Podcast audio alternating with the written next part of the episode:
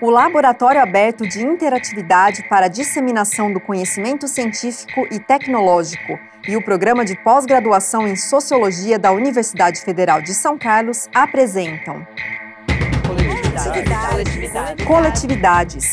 A pesquisa social no século XXI. A apresentação de Mariana Pezzo e Carol dos Anjos. Coletividades. Coletividades. Aqui a pesquisa social fala daquilo que você ouviu falar.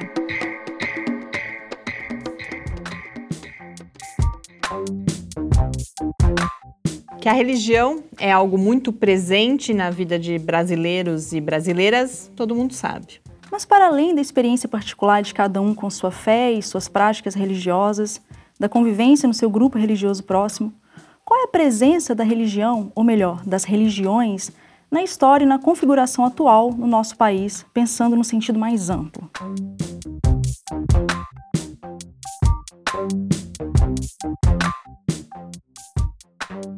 O Brasil vive um período que alguns chamam de transição religiosa.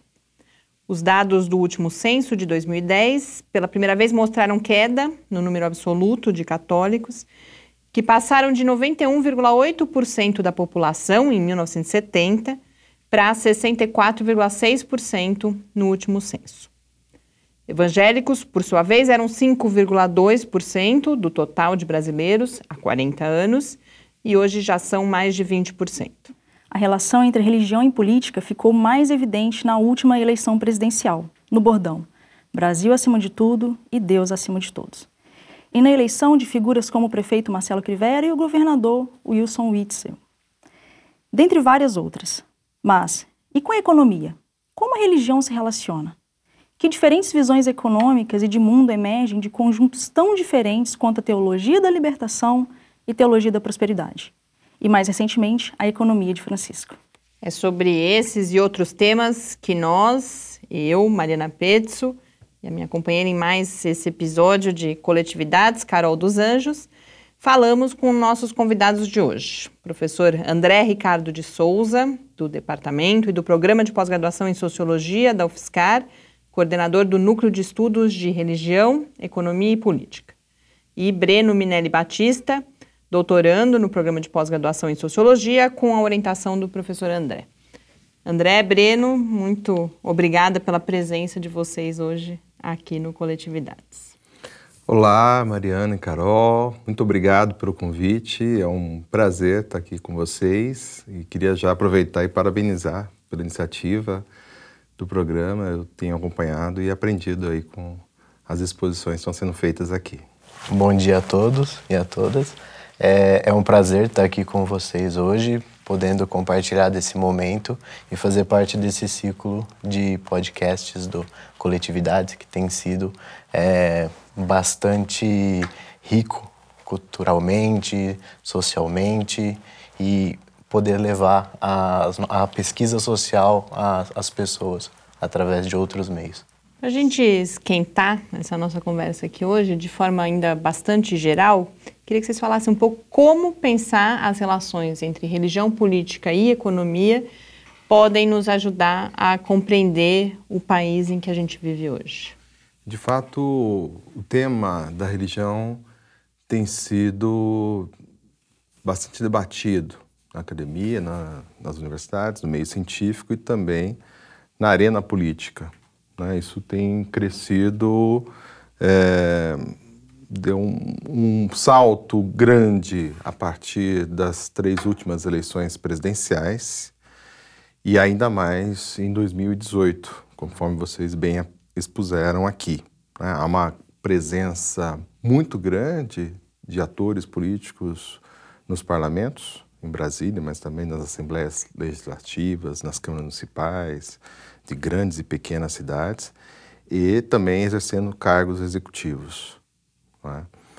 A relação da religião com a política também passa pela influência em relação aos movimentos sociais, movimentos sociais que surgiram, se envolveram em grande medida influenciados pelo, por valores religiosos.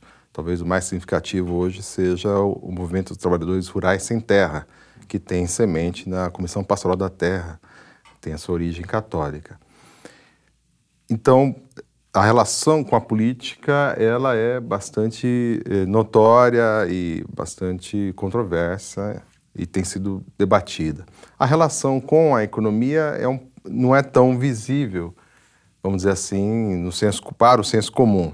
Né? Para quem pesquisa religião, né, Breno, a gente, né, Carol também sabe disso, você tem trabalhos muito importantes, né, a ética protestante espírito capitalismo, Max Weber, sobretudo, e, né, para citar um que é mais importante, vamos dizer assim, é, mas nós temos no Brasil atual, diria, é, dois pontos, e aí depois acho que o Breno pode até dizer, porque é a pesquisa dele, atual, do doutorado, temos dois é, pontos que chamam a atenção da relação entre religião e economia, e vocês é, colocaram aqui na apresentação inicial de vocês, que é, de um lado, é, numa perspectiva liberal, valorizando exacerbadamente o mercado, que é a teologia, a teologia da prosperidade, é, a essência do neopentecostalismo, sobretudo da Igreja Universal do Reino de Deus, né?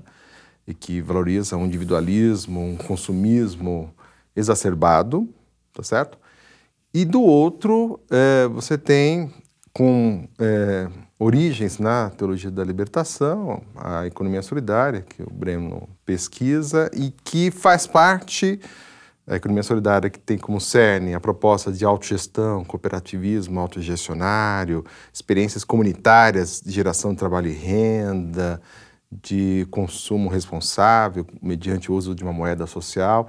A economia solidária faz parte de um universo mais amplo que é, foi chamado nesse ano pelo Papa Francisco de Economia de Francisco, que abarca experiências mais, mais, mais amplas, é, que propõe uma mudança do paradigma socioeconômico para o mundo, sobre o qual a gente vai poder conversar um pouquinho mais aqui. Tá certo? Eu acho que o Breno, na pesquisa dele, trata né, de, da economia solidária tem contribuição nesse sentido. Sobre essa questão da, da relação entre religião, política e economia, é, ao longo da, da trajetória do meu, do meu, da minha pesquisa de mestrado mesmo, e agora essa pesquisa sendo desenvolvida agora no doutorado, é, a religião, a economia a política, para esses grupos é, que, que a gente vê nos dias de hoje aqui participando, é, eles estão bastante interligados, de maneira que, que se torna possível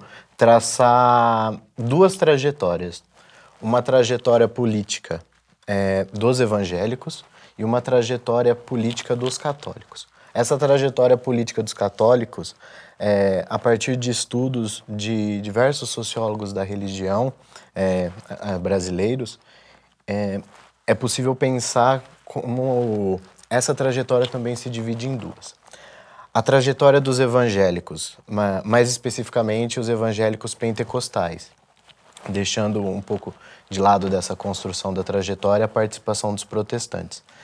É, a partir de, de, estudos do Paul Freston, do Ricardo Mariano, da Maria das Dores Machado, do próprio Reginaldo Prandi, que foi orientador do, do professor André, e também do, dos estudos do próprio professor André, é, a gente pode construir essa trajetória a partir da primeira participação desses evangélicos na política, que aconteceu com, em uma das primeiras grandes denominações pentecostais, que foi a, a Igreja Pentecostal Brasil para Cristo, aproximadamente 1962.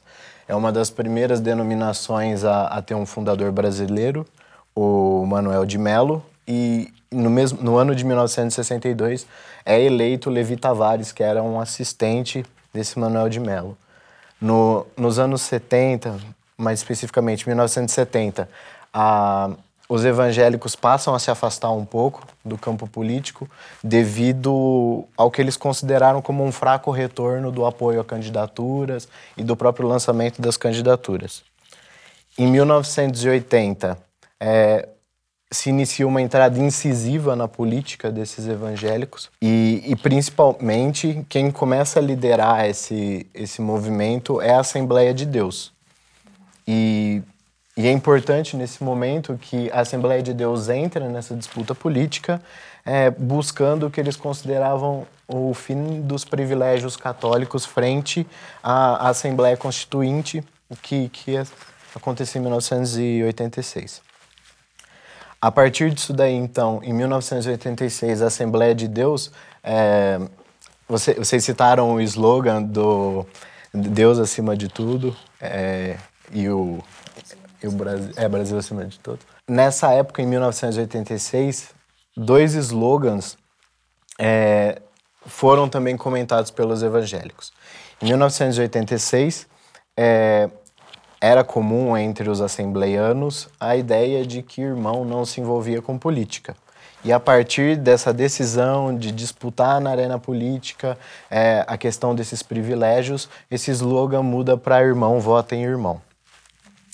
E, e aí, nesse ano, já, já aparece é, um significante crescimento no número de representantes, que de dois deputados vai subir para 18 no ano de 1987. Aí, em 1998, 11 anos depois, eles atingem 49 deputados e em 2010 chegando a 73. Dentro dessa, dentro dessa trajetória, dessa modificação, vale ressaltar que a partir de 1998, a, de, a denominação é, pentecostal que, que lidera essa, por assim dizer, essas ações dentro do, do campo político é, muda da Assembleia de Deus para a Igreja Universal do Reino de Deus, que vai é, surgir no Brasil em 1970, 1977, no, nos anos 70. E, e aí, além disso, a, a Universal do Reino de Deus, ela vai é, elevar a um outro, a um outro patamar essa, essa participação política com a criação de um partido próprio, por assim dizer, que é o PRB. O PRB, fundado em 2005, ele vai ter a participação direta da Igreja Universal do Reino de Deus. O fundador do partido é o Vitor Paulo dos Santos, que foi membro do conselho. O partido vai nascer da fusão do PL e do PRONA, e no início ele vai ter o nome de Partido Municipalista Renovador. Vai mudar para PRB por, é, digamos que, influência, é, por uma dica do, na época, é, vice-presidente José de Alencar, que foi meio que, por assim dizer, o padrinho do, do partido essa, essa construção, a, a, formação desse partido, a atuação dos políticos dentro desse partido, reflete muito as características da Igreja Universal do Reino de Deus. É, como destaca, é, já destacou Ricardo Mariano em uma entrevista dada a, a, um meio de comunicação, não me lembro agora, ele vai, ele vai mostrar como que a Igreja Universal do Reino de Deus vai pegar a flexibilidade que é característica da, da do modo de atuação dela enquanto religião e vai trazer isso para a arena política com o PRB. E aí ele vai destacar como o PSC às vezes tem posturas radicais e isso acaba afastando o, o apoio e o PRB não. E aí dentro dessa dentro do partido a figura que mais se destacou é o Marcelo Crivella, atual prefeito da cidade do Rio de Janeiro. O Crivella e é aí que as coisas vão se misturando na relação política e economia. O Crivella, ele, ele além de político, ele é bispo da Igreja Universal do Reino de Deus, ele é cantor e ele foi engenheiro de uma série de templos também. In, inclusive com a venda de CDs, ele pôde investir num projeto é, assistencial, é, conhecido como Fazenda Canaã, que integrou o projeto Nordeste. E, e, esse projeto, o trabalho assistencial realizado pelo Marcelo Crivella nessa região, foi é, um dos principais, por assim dizer, um trampolim político que alavancou a carreira política dele, que colecionou uma série de vitórias, como senador, ministro da Pesca e Agricultura e agora prefeito. Já, por outro lado, é, em relação aos católicos, essa, essa divisão, o marco dessa divisão entre duas trajetórias vai ser 1962, 1965, com algo que vai acontecer em âmbito mundial, que é o Concílio Vaticano II, do Papa João 23. É, esse concílio, ele que vai ter como palavra-chave adornamento, que significa atualização, ele vai trazer a, a atualização da igreja frente aos novos tempos, inclusive uma reaproximação das relações com a ciência e a valorização dos leigos. E vai ser a partir dessa valorização dos leigos que vai surgir um grupo é, católico politicamente alinhado à esquerda e um grupo que a gente vê no cenário hoje em dia católico mais alinhado à direita, que é o caso da renovação carismática. Por um lado, então, começando por esse, esse grupo católico é, politizado de esquerda, que, vão, que vai ser marcado pela presença de pastorais sociais e principalmente pelas comunidades eclesiais de base. É, o marco o marco desse grupo começa um pouco antes de 1962, 1965, porque já havia relatos da década de 1950 de ser marcada pelo surgimento de alguns clérigos e bispos progressistas aqui no Brasil. Um exemplo deles é o Dom Helder Câmara. Nos anos 60, essa, esse, movimento, esse movimento mundial da esquerda católica é, que vai ser influenciada pelo, pelo padre Lebré e, e pelos ideais da Revolução Cubana, é, vão fazer com que um grupo aqui do Brasil, conhecido como JUC, que é a Juventude Universitária Católica, emita um documento que vai ser, vai se destinar a denunciar os males do capitalismo. Então, vai se posicionar dessa maneira contra os males do capitalismo. E esse documento ele vai ser considerado pelo Michel Louvi como, junto com a Rerum Novarum, que foi uma encíclica papal de 1891 do Papa Leão XIII, com a Conferência de Medellín e esse documento, é, vão ser seminais para o desenvolvimento do que é chamado de teologia da libertação. Vale lembrar que a partir desses anos, em 1964, é, o Brasil passa pela ditadura militar, a igreja e as SEBs elas vão compor a, a oposição direta à ditadura, uma vez que a esquerda começa a se encontrar meio que esfacelada.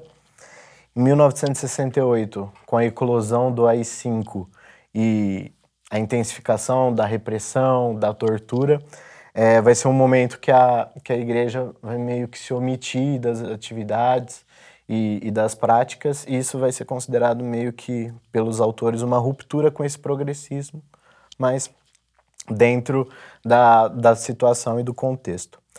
Em 1970, o Dom Helder Câmara ele vai romper com o silêncio. É, ele estava na cidade de Paris e aí ele pega e denuncia abertamente as torturas que estavam acontecendo no Brasil, sendo chamado de bispo, é, bispo vermelho, é, de comunista pelos integrantes do regime militar.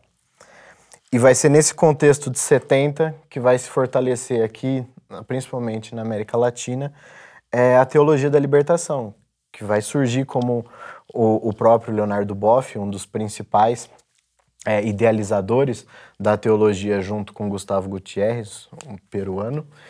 É, a teologia da libertação ela vai surgir como uma força religiosa e, e cultural que é fundamentada em, em, ideais de igualdade e direitos humanos e busca combater as injustiças sociais em uma América Latina que estava sendo é, praticamente atacada por ditaduras militares no geral. E aí é nesse momento que a que, a, que essa, esse grupo de esquerda, que esse catolicismo de esquerda, é, também vai é, digamos que, se relacionar com as práticas econômicas. É dentro desse contexto que, no plano econômico, e, e também nessa, nesse movimento do Padre Lebré, de, de economia e humanismo que vai vir da França, que além dessa, dessa mobilização da esquerda católica, vai estar acontecendo aqui no Brasil as primeiras iniciativas em economia solidária, com o desenvolvimento, desenvolvimento da Unilabor, por exemplo, e também, a, a partir desse momento, a, após esses anos, em 1970, a, a teologia da libertação ela vai passar por um refluxo. Porque a partir daí ela, o, é, vai ser eleito Papa João Paulo II, que ele é, um, é considerado um Papa mais conservador, que vai tentar voltar a igreja, pro, a igreja católica para os moldes mais conservadores. É, mudanças na CNBB, que antes apresentava uma diretoria progressista, então vai voltar para uma linha mais conservadora, e ao mesmo tempo as SEBs, que são as comunidades eclesiais de base, foram bastante importantes dentro dessa composição. É, muita, é, muitos de seus participantes vão sair para, como o professor André citou no início, integrar movimentos sociais, como, por exemplo, o movimento do Sem Terra, a CUT, e, e isso vai enfraquecer bastante. Só que, no entanto, é, a, os ideais da teologia da libertação, eles vão continuar vivos, assim como aponta o Michel Lovic, é, dentro das atividades econômicas solidárias que vão se desenvolver nessa época e vão ter um crescimento lá para os anos 1990, por aí. E ela vai ser considerada como a semente da teologia da libertação que germinou. Já o do catolicismo à direita, com a RCC, é, eu, eu não tenho muito conhecimento sobre ele. O conhecimento é básico, porque não é a, muito a minha área de pesquisa. É RCC é Renovação Carismática é Renovação Cristã, Carismática né? Católica. Católica. Católica. Uhum. É, é, a área de estudo, inclusive, de um companheiro do grupo de estudos, Juliano Plácides. E, mas ele vai ser um grupo que ele vai surgir nesse momento que a igreja vai estar disputando fiéis com os pentecostais que estão um momento primário assim de, de crescimento e a RCC vai ser um pentecostalismo católico.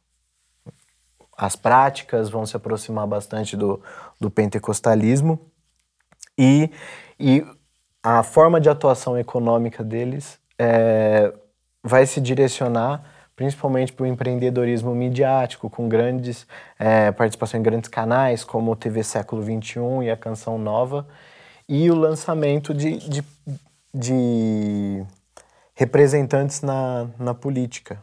O mais importante e conhecido deles, o Flavinho, que sempre foi uma figura que estava participando bastante das, é, dos programas da Canção Nova, lançando lançando a candidatura e tudo mais.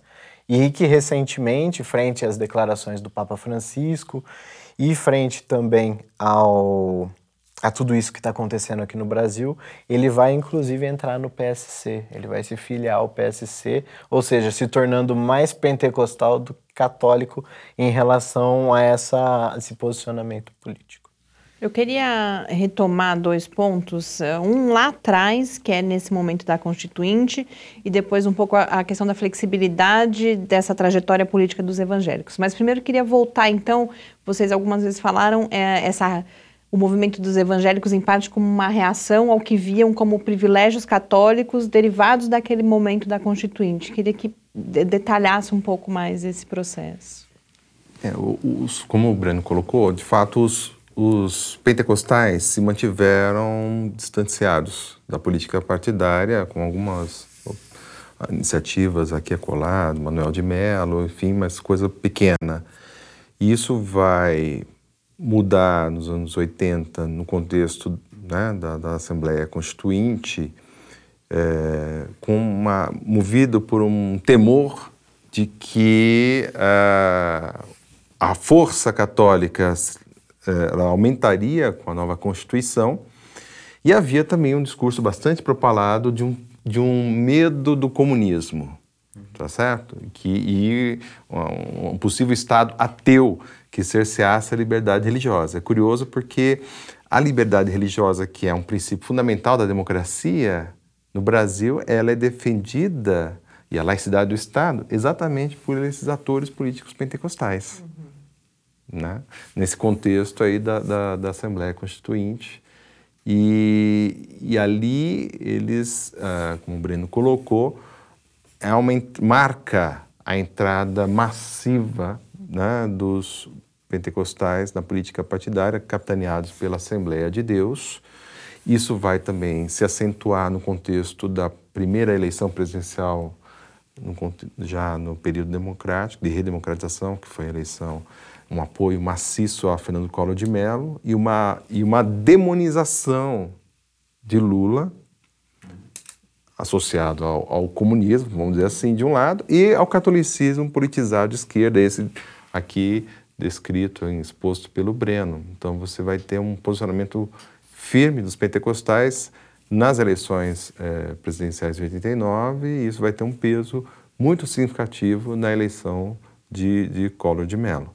Posteriormente, conforme o Breno colocou, a, a, vai aumentar isso, né, esse engajamento e as, a bancada, a, representação parlamentar evangélica brasileira, ela aumenta. Tem alguns momentos de refluxo com alguns escândalos, né, escândalos, a, sanguessuga, a máfia da sanguessuga das ambulâncias e, e outras, uh, alguns escândalos que uh, parlamentares evangélicos pentecostais estiveram envolvidos. E é interessante, acho que vale a pena aqui mencionar a maneira como os evangélicos lidaram com isso. Esses escândalos, quando ocorreram, sobretudo é, da, da parte de parlamentares é, ligados à Igreja Universal do de Deus, de modo mais explícito, você teve uma demonização do indivíduo e uma preservação da instituição. Uhum. Então, os indivíduos foram demonizados e foram descartados. Tá certo? E com isso a, a instituição se resguardou, se preservou. Né? E, e, então foi a maneira como eles lidaram com, com, esses, com esses escândalos e depois voltaram a fazer essas bancadas crescerem, conforme aqui o Breno colocou, os números eh, só aumentaram né, de lá para cá. E vocês mencionaram essa flexibilidade que já vinha da prática religiosa na política, ao longo desses anos, então, de lá até esse momento em que agora essa presença é, é tão evidente. Que, que flexibilidade é essa? O que, que vocês estão chamando de flexibilidade? E como se, ela se relaciona, por exemplo, com uma pauta moral que, ao menos hoje em dia, é clara e, e a gente consegue identificar muito facilmente do que, que a gente está falando? Isso mudou também, junto com a trajetória política? Como que essas coisas se relacionam? E junto com a pergunta da Mariana, é, pelo um texto que eu gostei muito do professor que escreveu com o professor Jorge, agora essa instrumentalização do diabo dentro dessa perspectiva neopentecostal que coloca em vez de a gente pensar estrutura, coloca o sujeito, acho que casa junto com a. E você falar um pouquinho também desse texto para a gente. Ah, sim, com prazer. Interessante, né? Porque começando por aí, chegando no ponto que a Mariana colocou, Carol, olha só. A, a figura do diabo, ela está historicamente colocada como uma maneira de eh, rotular indivíduos e grupos sociais. Né? E que, é, consequentemente, foram perseguidos, reprimidos e até exterminados, assassinados. Então, isso teve, teve presente na Antiguidade, na Idade Média e também é, no mundo moderno, na contemporaneidade. É? E está presente é, no contexto, esteve presente naquele contexto dos anos 80, é? de, uma, de uma demonização né, de, de, Lula e os partidos de esquerda, sobretudo o PT, né, e atualmente está presente em relação aos adeptos dos cultos afro-brasileiros, que estão sendo perseguidos, é, reprimidos, é, é, seus templos depredados, têm sofrido violência, inclusive crianças sendo, sendo sofrendo a, agressão. Né? Então, o noticiário mostra isso, um, aumentou bastante os casos de, de perseguição derivada de intolerância religiosa, que é exatamente relacionado com isso, com a demonização desses indivíduos, indivíduos adeptos dos cultos afro-brasileiros, também LGBT, é? É, é, é, aqueles que são considerados de uma moral desviante, a moral aí, Mariana, a moral é, sexual e familiar é, desviante e que, portanto, são associados ao, dia ao, ao, diabo e devem ser perseguidos e reprimidos. É? Breno, você tem observado isso também? Sim. É, é interessante, é, com você citando isso, que o diabo aparece para essas. É, é instrumentalizado, por assim dizer, por essas religiões ao longo do tempo, como se fosse a espada e ao mesmo tempo o escudo. Ele é utilizado para atacar essas pessoas de moral considerada desviante é utilizado para atacar outras práticas religiosas, como foi na Idade Média e como é bastante comum hoje em dia. é quando você vê essas reportagens de ataque, principalmente a religiões de matriz africana, é, em grande parte os xingamentos têm a ver com ah, isso é coisa do diabo, isso aí é obra do cão, isso daí que você está fazendo é cachorrada. Então, ele é utilizado como uma forma é, de espada para agredir essas religiões, e, e no momento que, no caso desses escândalos políticos, principalmente que da máfia das sanguessugas, que recaiu sobre o PRB, é, os principais culpados foram acusados de, ah, isso daí é obra do diabo na vida da pessoa, como uma forma de ser um escudo para a, a organização é, reino, é, IURD frente a esses problemas e poder se blindar. Vale aqui também dizer que o diabo está naquele artigo escrito com o professor Jorge, professor Jorge Leite, que é aqui do nosso programa, e o Edinho Abu Mansur, que é lá da PUC, São Paulo, que o diabo também cumpre um papel econômico, não é? Porque, sobretudo nas igrejas é, neopentecostais, em particular, em destaque a Igreja Universal do Reino de Deus, as pessoas são é, levadas a contribuir e, se elas não fazem a doação, é dito que o diabo está agindo na vida delas e que, e que caso não façam, as coisas só, eh, só piorarão porque o diabo vai agir ainda mais. Então ele cumpre dois papéis, basicamente, nessas igrejas. Né? O papel político, né? conforme aqui é dito, né? de demonização dos opositores e de descarte daqueles que são contaminados pela corrupção, e o papel é, econômico, de ser um, um fator importante que leva os indivíduos a fazer doações até vultosas, assim, muito elevadas para as igrejas. Né? A gente falou de permanência, mas eu queria destacar também a, a voltar na questão da flexibilidade, porque a gente tem uh, essa, eles participando da base, por exemplo, do governo Lula lá atrás, até a gente chegar nesse momento em que eles estão aí na base de apoio do governo Bolsonaro. Então, que movimento é esse e que projeto? É um projeto de país? O, o que leva a essa movimentação? É, sobre essa questão da flexibilidade, que ela vai ser levantada é, pelo Ricardo Mariano numa entrevista, a, a questão da prática religiosa, acho que em grande em grande parte, ele se refere à teologia da prosperidade. E, e como a, a, teologia da prosperidade e a, e a, utilização dessa teologia pela Universal do Reino de Deus é, conseguiu colocar ela enquanto uma igreja, enquanto integrante do campo religioso, é, nos mais diversos campos da vida social. Uhum. E, e, essa, e como a, a Igreja Universal de Reino de Deus conseguiu é, adentrar nesses campos e conviver e disputar dentro da dinâmica desses campos. Uhum. E aí o exemplo que esse exemplo que você deu é perfeito. É, a, o PRB, que é o partido da Igreja Universal. Que agora mudou de nome, agora eu não estou lembrado. Eles mudaram esses dias atrás. É. E ele vai compor a principal é, base governamental do governo Dilma.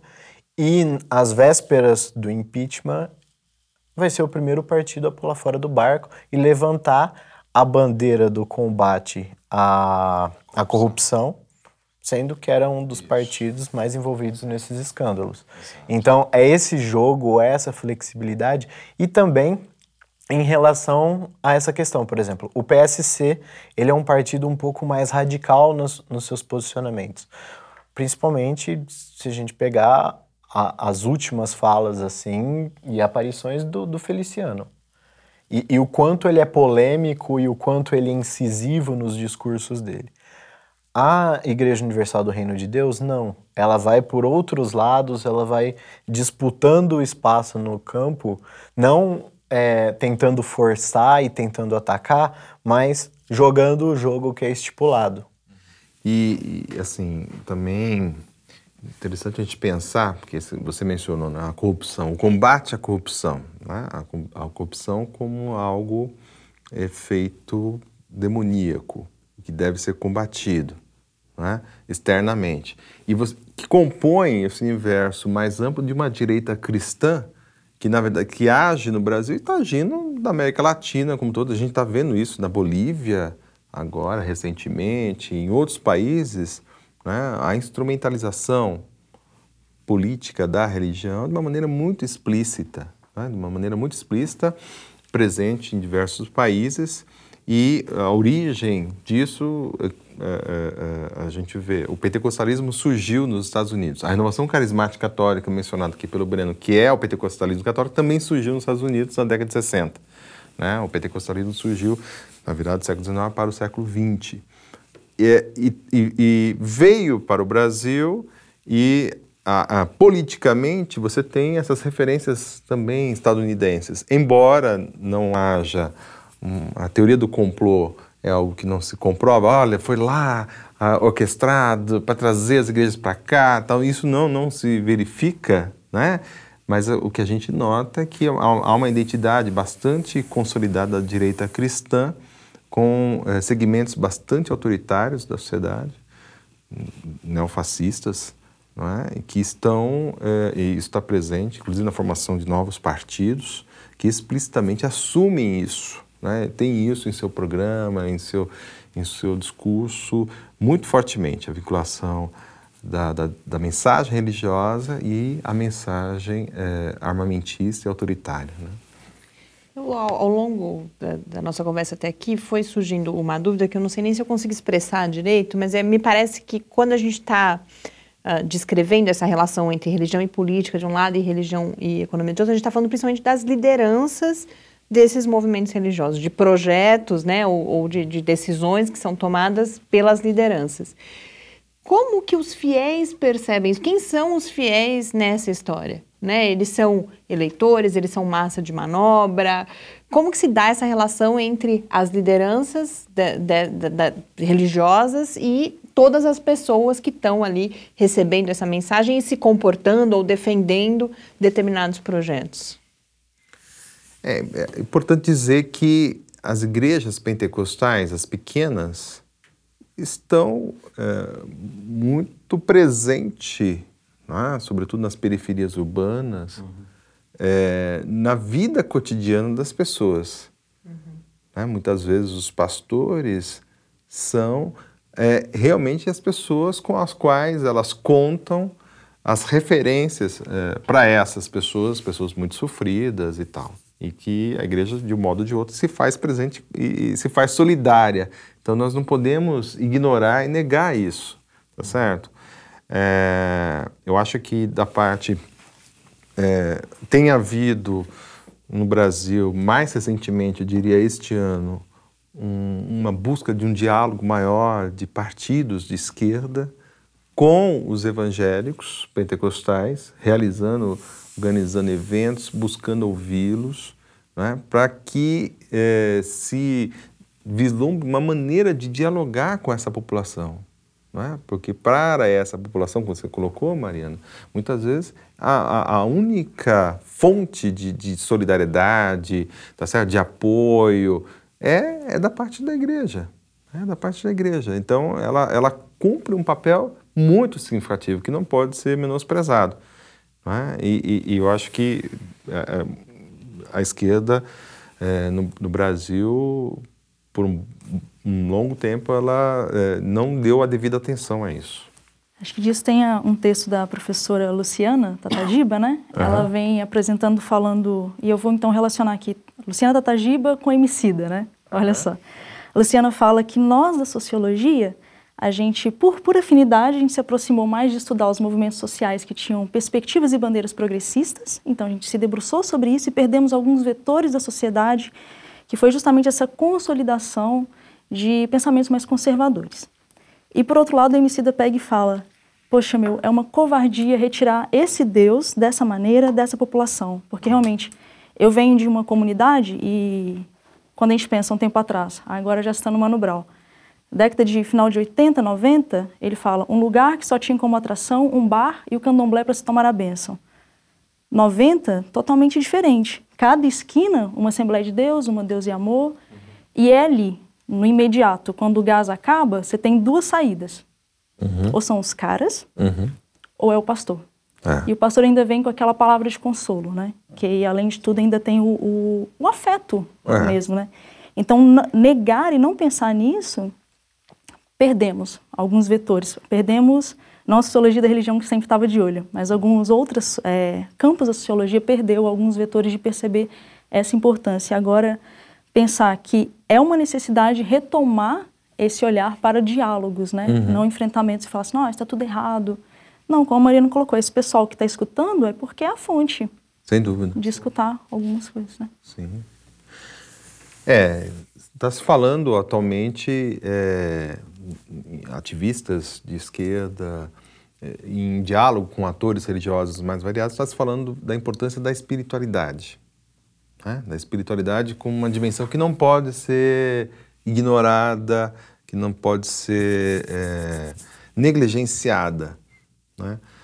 é interessante isso, porque de fato é, o que se tem nas periferias urbanas são práticas é, relacionadas com a espiritualidade, né? que nada mais é que essa estar junto, como você colocou, né, Carol? Estar junto ali, chorar junto quando um, um, um menino é assassinado pelo narcotráfico, né? Muitas vezes é, você está ali abraçando e está tendo aquela experiência de espiritualidade, vamos dizer assim, que, que essas igrejas têm feito, tá certo? E que agora os setores, os segmentos progressistas estão começando a perceber a importância disso.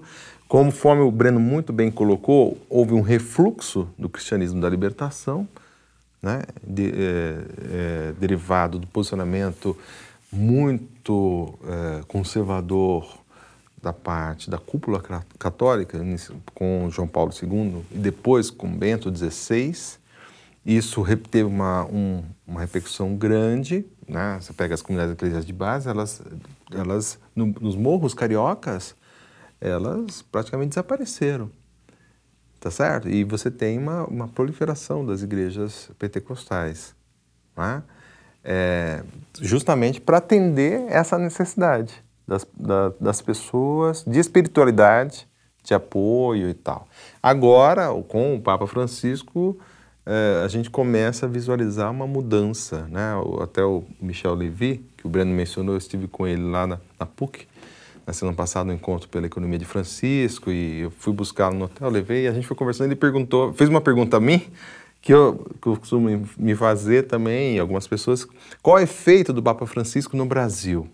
no catolicismo no Brasil. E aí eu disse, uma imagem que não tinha, eu, saiu na hora, assim, falou, olha, dá para fazer uma comparação aqui quando você está utilizando água no aquecedor a gás. Demora para chegar na ponta. Né? No Brasil ainda temos um, um, catolicismo bastante conservador, porque houve esse refluxo que o Breno mencionou. Né? Então a gente está convivendo com esse, esse lado da direita conservadora, carismática católica no caso, e remanescentes da teologia da libertação que estão se aglutinando agora é, em função do, da, das ações do Papa Francisco. Tá, essas ações que estão sendo praticamente uma quebra desse refluxo, né? Uma, um, um retorno, um possível retorno para essa mobilização e esse fortalecimento no, também desse grupo é, politizado de esquerda dentro do catolicismo, mas na intenção do Papa para um público maior. Exato. Em função de, um, de, uma causa muito maior e contra um sistema que ele acusa ser perverso, assim. Aproveitando que falamos então de Francisco e vocês já várias vezes mencionaram a economia de Francisco, que é algo que, que é muito novo, né? Começa, a gente começa a ouvir falar sobre isso só, eu diria que praticamente nas últimas semanas. Uhum. O que é esse chamado do Papa Francisco? O que é aquilo que está sendo chamado de, de, economia de Francisco? A gente tem um, um evento aí programado para março do ano que vem, mas eu entendo que isso vai além desse evento. Que movimento é esse que está acontecendo? Interessante, né, Mariana? Porque de fato o Papa é, chama é, em 1 de maio, né, o Dia do Trabalhador, em que ele o anúncio para o mundo desse chamando para esse evento acontecer em Assis, na Itália, é? em março, entre os dias 26 e 28 de Assis, que é um encontro para reunir é, jovens de até 35 anos de idade, estudantes de economia, ativistas sociais, empreendedores em diálogo com é, intelectuais é, reconhecidos, ativistas, dentre eles o Joseph Stiglitz, que foi ganhador do Prêmio Nobel de Economia em 2001, Muhammad Yunus, que foi o criador do, do Banco do Povo em Bangladesh, né, que foi ganhador do Prêmio Nobel da Paz em 2006 e, e outros mais. Então a ideia é vai haver essa reunião com, com jovens lá em Assis e o Papa está propondo uma mudança também no currículo de economia, tá certo? Porque isso em consonância com a encíclica Laudato Si, Laudato si que quer dizer louvado seja, que faz é, remete a Francisco de Assis. Esse compromisso de uma mudança fazer em Assis, está se remetendo a Francisco de Assis e o compromisso com os pobres né, e com a, a, a preservação ambiental. Né, está presente na, na, na encíclica, está presente nesse chamado para a, a economia de Francisco. E, com base nisso, os países eh, estão se organizando. Então, houve um processo seletivo de jovens. Eh, eu até ajudei também nesse processo, avaliando as candidaturas de jovens, porque 500 jovens receberam bolsa integral para participar. Né? Jovens que têm um, um engajamento destacado, enfim, atuação em áreas pobres e tal. E, é, além disso, mais de 2 mil jovens, além desses, também participarão, participarão com bolsa parcial ou, ou sem bolsa. E é, nos países estão se organizando para mandar as suas delegações. Nós, aqui no Brasil, uh, formamos a articulação pela economia de Francisco, a BEF, que é composta por mais de 30 organizações, as mais variadas, e, e movimentos sociais como MST, enfim, e fizemos um encontro na PUC São Paulo, em 18 e 19 de novembro, semana passada, é, com a apresentação de práticas, chamadas boas práticas de, de, de, economia de Francisco, que abrange economia solidária, como dito, como algo muito importante, mas não só. Você tem o orçamento participativo, que foi uma experiência muito exitosa aqui no Brasil, sobretudo em Porto Alegre. É por isso que o Fórum Social Mundial foi realizado em Porto Alegre, devido ao orçamento participativo lá, a agroecologia, né, a Articulação Nacional da Agroecologia, articulação pelo semiárido, é, que é todo um trabalho que envolve várias entidades. Né? Então, nós fizemos esses encontros. Quem, quem quiser pode é, acompanhar, quem fizer a busca no YouTube, TV PUC, Economia de Francisco, vai chegar os vídeos das mesas, vai poder. E a gente, é interessante dizer que foi um evento não. É importante dizer isso. Muitas vezes as pessoas falam, olha, isso é uma coisa católica.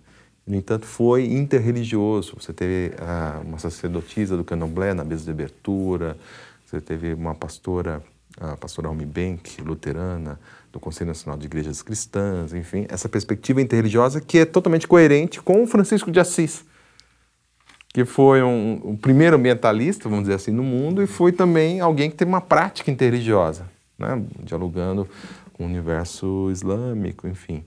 Então, é, é, é uma, é, é um chamado é, realmente importante esse do Papa, ousado, diria, está pensando a mudança do paradigma socioeconômico para o mundo e é, voltado para jovens né, que estão aí pesquisando, como o Breno, que também pesquisa a economia solidária que compõe a economia de Francisco.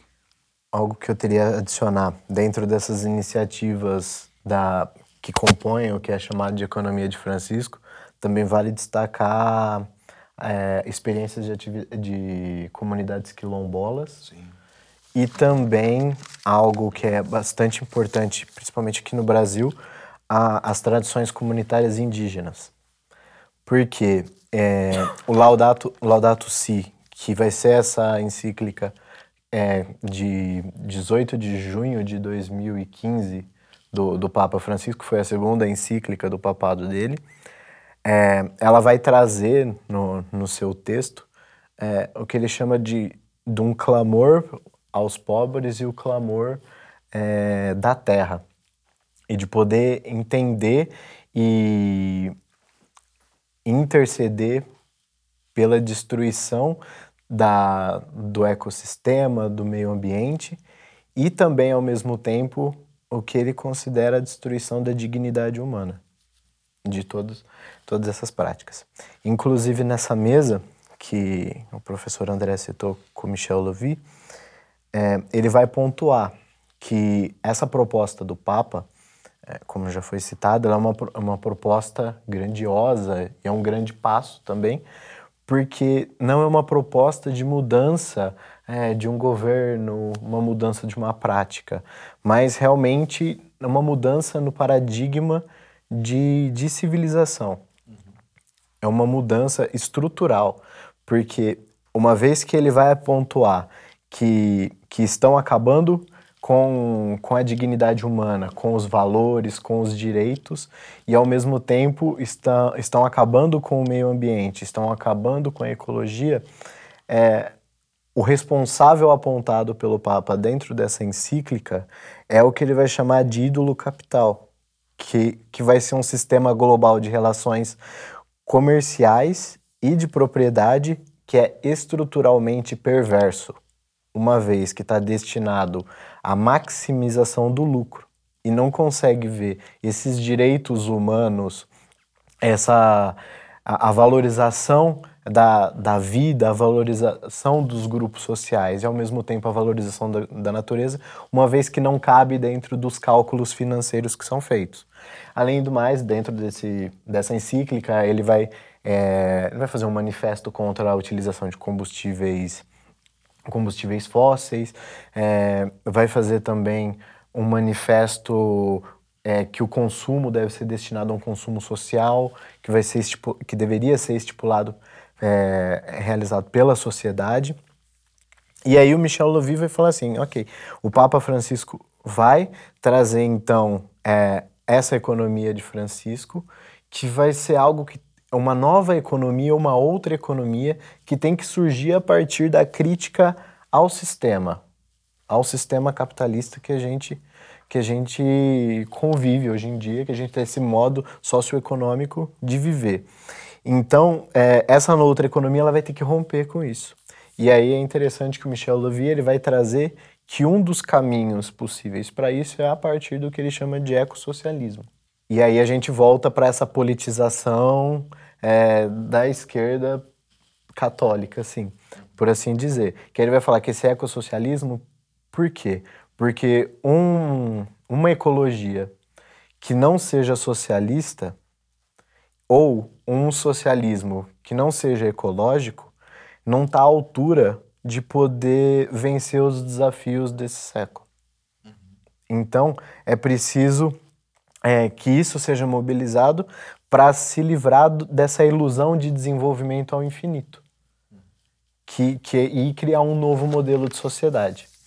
E aí, a, esse, essa, essa eco, esse ecossocialismo ele vai, ele só vai poder funcionar a partir do que ele vai chamar também de sementes de ecossocialismo que vão ser plantadas. E aí ele vai pontuar que uma das, dessas sementes é o movimento de economia solidária, são as atividades econômicas solidárias, assim como as comunidades é, quilombolas, a agroecologia e, e também as tradições comunitárias indígenas.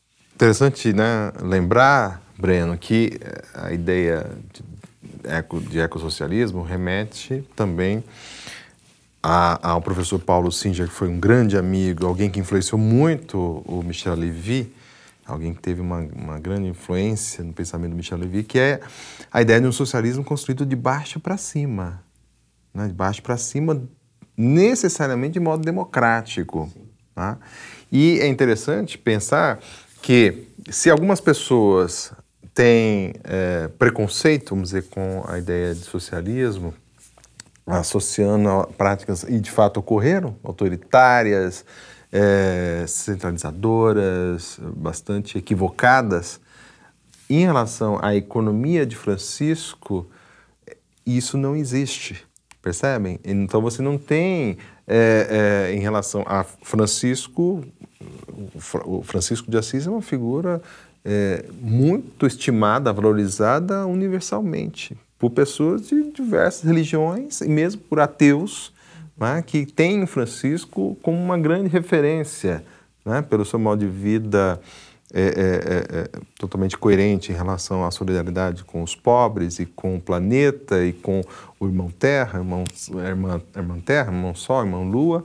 Não é? Então você tem a economia de Francisco abarcando, sendo uma nova identidade coletiva, vamos dizer assim, que está se configurando, abarcando militantes, ativistas e pensadores da economia solidária, do ecossocialismo, da agroecologia e da democratização do orçamento público, enfim. Então, é, é algo realmente que, ao meu ver, tem um potencial de crescimento nessa perspectiva humanizadora, sem, sem deixar de lado a questão da espiritualidade, da qual a gente falava agora há, há pouco. Né? Trazendo a espiritualidade também para essa reflexão. Tanto é verdade que lá na PUC, no evento, e quem né, o vídeo mostra isso, né, a mística é, esteve presente né, no início, depois. É, pena que a, a, a, parte final acabou não, não sendo gravada pela TV PUC, é, que foi a, a, apresentação da carta, enfim, é, mas muito presente essa ideia da espiritualidade, uma espiritualidade necessariamente interreligiosa. Né? Muito, a mesa no qual o Levi participou, você teve a fala da mãe Eleonora, é, muito expressiva. E para o evento de março, essa perspectiva está prevista também né, de, da interreligiosidade ou não? Ou foi algo mais particular dessa organização aqui no Brasil? A participação de, de, de várias religiões ou de, de, líderes de outras religiões no evento em Assis? É algo posto? Então, Mariana, olha só, nós no Brasil, interessante isso, né? Porque no Brasil, onde que a economia solidária mais se desenvolveu? Aqui no Brasil. Uhum. Aqui no Brasil. Onde que a economia de Francisco está mais envolvida? E, uh, quem dialoga com os organizadores uh, lá do Vaticano dos outros países uh, constata isso. É aqui no Brasil onde mais está desenvolvido. E aqui no Brasil nós, nós, nós tivemos esse diferencial, fizemos questão de colocar representantes das religiões afro-brasileiras e outras igrejas e tal, e dizer, enfatizar que era um, algo não estritamente católico. Isso na programação lá não está presente. Uhum. Deveria estar.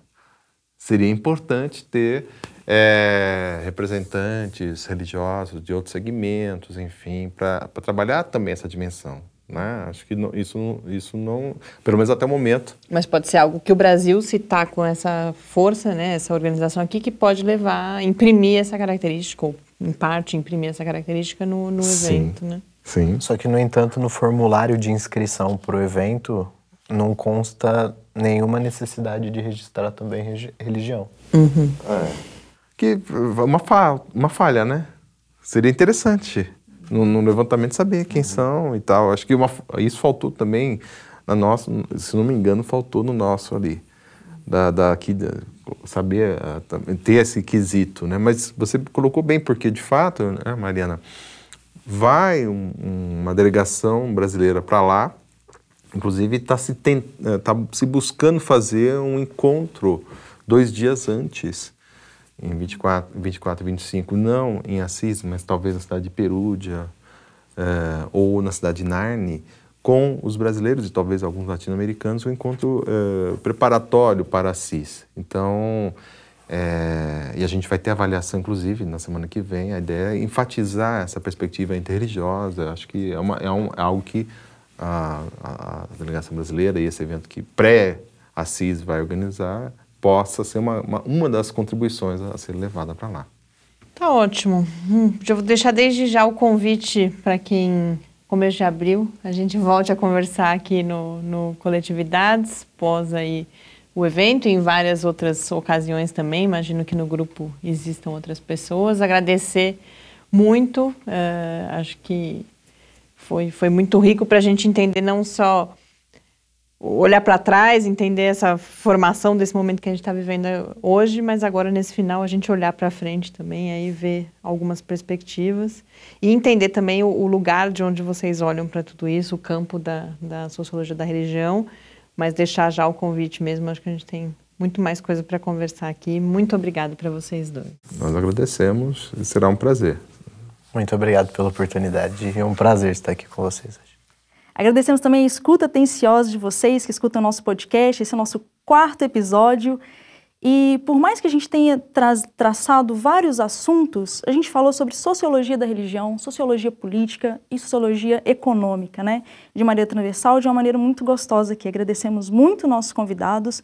Caso você queira mandar alguma sugestão de pauta, é, dicas, solicitar material, nosso e-mail é podcastcoletividades, termina com S, arroba gmail.com. Também estamos nas redes sociais e até a próxima. Coletividades, a pesquisa social no século XXI.